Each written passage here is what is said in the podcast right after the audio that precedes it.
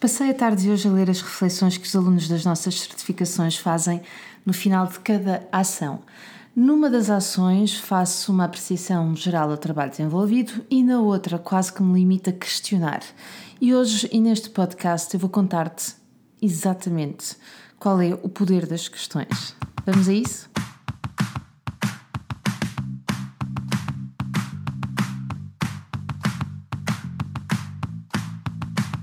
Olá, eu sou a Magda Gomes Dias e este é o podcast do Mamos da Boss.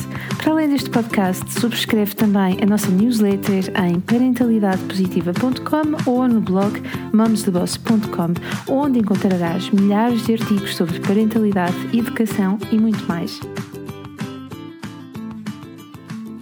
Viva! Mais uma segunda-feira, mais um podcast. Este podcast está a ser gravado numa das belíssimas salas do Seaport Hotel, um hotel localizado em Matosinhos e onde realizamos algumas das nossas reuniões, ações e onde gravamos estes podcasts.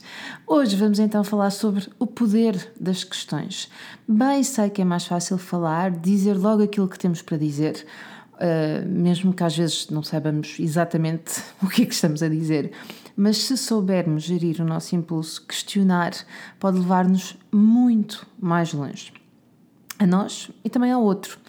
A propósito da autorregulação, é? esta capacidade em gerir o nosso impulso, eu convido-te a escutar o podcast número 55, onde falamos justamente sobre esse, esse tema. Mas antes de irmos ao poder das questões, existe algo que precisamos de garantir. Nós precisamos desenvolver a nossa curiosidade em relação ao outro para então, e só nessa altura, conseguimos colocar boas questões. E precisamos de deixar de querer ser os protagonistas da conversa para dar palco ao outro. As questões ajudam-nos a ir mais a fundo e ao outro também a encontrarmos de forma mais simples a nossa verdade e também a clarificar aquilo que é dito. E o que é que eu quero dizer com isto? Nesta questão do clarificar aquilo que é dito. Eu recordo-me que há uns anos atrás um, eu estava para assinar um contrato quando me apercebi que o documento tinha alguns erros. Então pedi que os mesmos fossem corrigidos, uh, o que iria uh, fazer com que o dito contrato não fosse assinado no próprio dia. Um, e do outro lado, obtive, fiquei com aquela impressão de que eu estava a ser um bocadinho picuinhas e até chata. Mas era evidente que eu não iria assinar um contrato com erros. Então, nessa sala, uma das pessoas diz: Não percebo porque que não assina. Se eu estivesse no seu lugar, já teria assinado. Há alturas em que responder a este tipo de provocações não nos leva a lado nenhum. Entramos num jogo de poder, numa conversa de surdos que não ajuda e não nos leva mesmo, mesmo, mesmo a lado nenhum. Mas perguntar clarifica e ajuda-nos a colocar as coisas no sítio. E então coloquei uma questão muito simples e clara. Perguntei, e para isto é preciso ter desenvolvido a curiosidade. Desculpe, está a sugerir que eu devo assinar um documento que contém erros e que me podem prejudicar. Sabendo que tem erros e sabendo disso, está a sugerir que eu assine o contrato mesmo assim. É claro que do outro lado a resposta foi imediata: não, não, não foi nada disso que eu disse. E este assunto ficou por aqui ou por ali e tudo foi corrigido e uh, ficou como tinha de ser. Nós não fomos ensinados a perguntar, pelo contrário, alguns de nós até aprendemos que perguntar ofende. E para mostrarmos a nossa inteligência, falamos. Mas ficamos a saber muito mais e até melhor posicionados quando aprendemos a perguntar.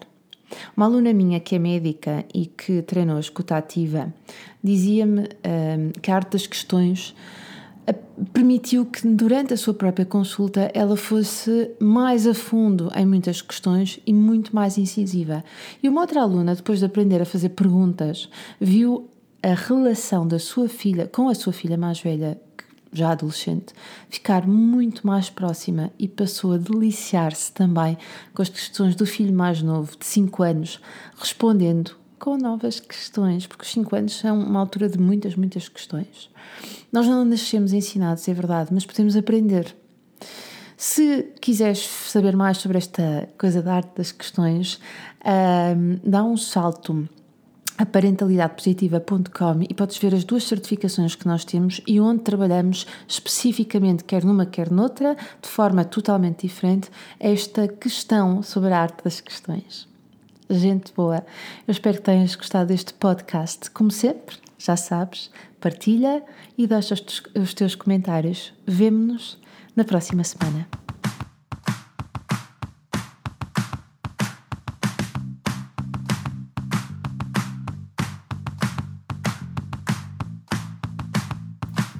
gostaste deste podcast, então deixa os teus comentários no blog mamostheboss.com, onde terás acesso também a milhares de posts e lembra-te de assinar a nossa newsletter em parentalidadepositiva.com ou em mamostheboss.com. Partilha à vontade. Até ao próximo podcast.